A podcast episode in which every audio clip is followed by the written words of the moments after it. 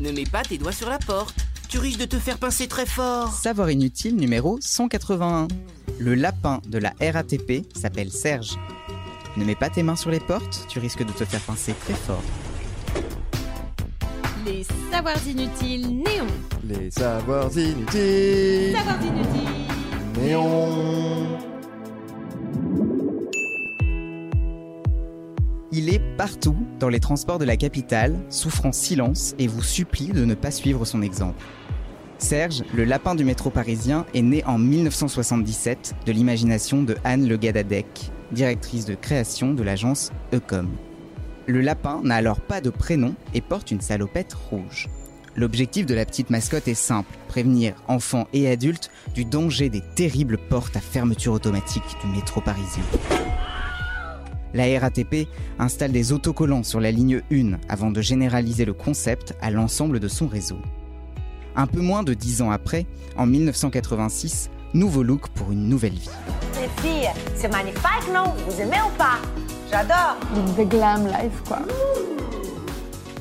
Le petit lapin orangé adopte le pelage rose, qu'on lui connaît aujourd'hui, et abandonne sa salopette rouge contre un ensemble jaune criard bien plus visible. Cette séance relooking a lieu sous le crayon du dessinateur Serge Maury, et c'est à partir de ce moment que l'animal adopte progressivement ce prénom. Serge? C'est joli comme prénom. C'est vrai que c'est joli. C'est nul Zéro Serge le lapin change à nouveau de look en 2014. Il enfile un jean bleu et des baskets, prend des traits plus modernes et ouvre un compte Twitter. En revanche, près de 50 ans après sa création, il se coince encore et toujours les doigts dans les portes. Pas très malin, le lapin. Mais ce n'est pas tout.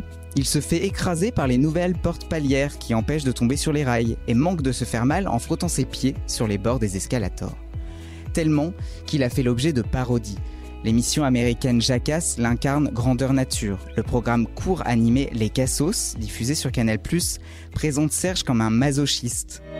Tour à tour, il coince sa main dans une porte, met son téton dans une agrafeuse, insère ses testicules dans un lecteur de tickets RATP, attache ses poils de cul à une ficelle reliée à un métro en marche et place son prépuce dans la bouche d'un chien endormi qu'il réveille subitement.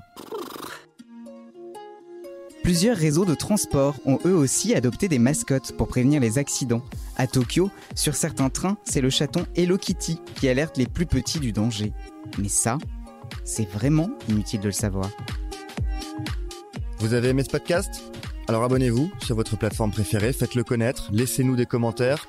On se retrouve aussi sur le compte Insta Les Savoirs Inutiles Néon pour un format vidéo inédit chaque semaine et sur notre appli iOS et Android.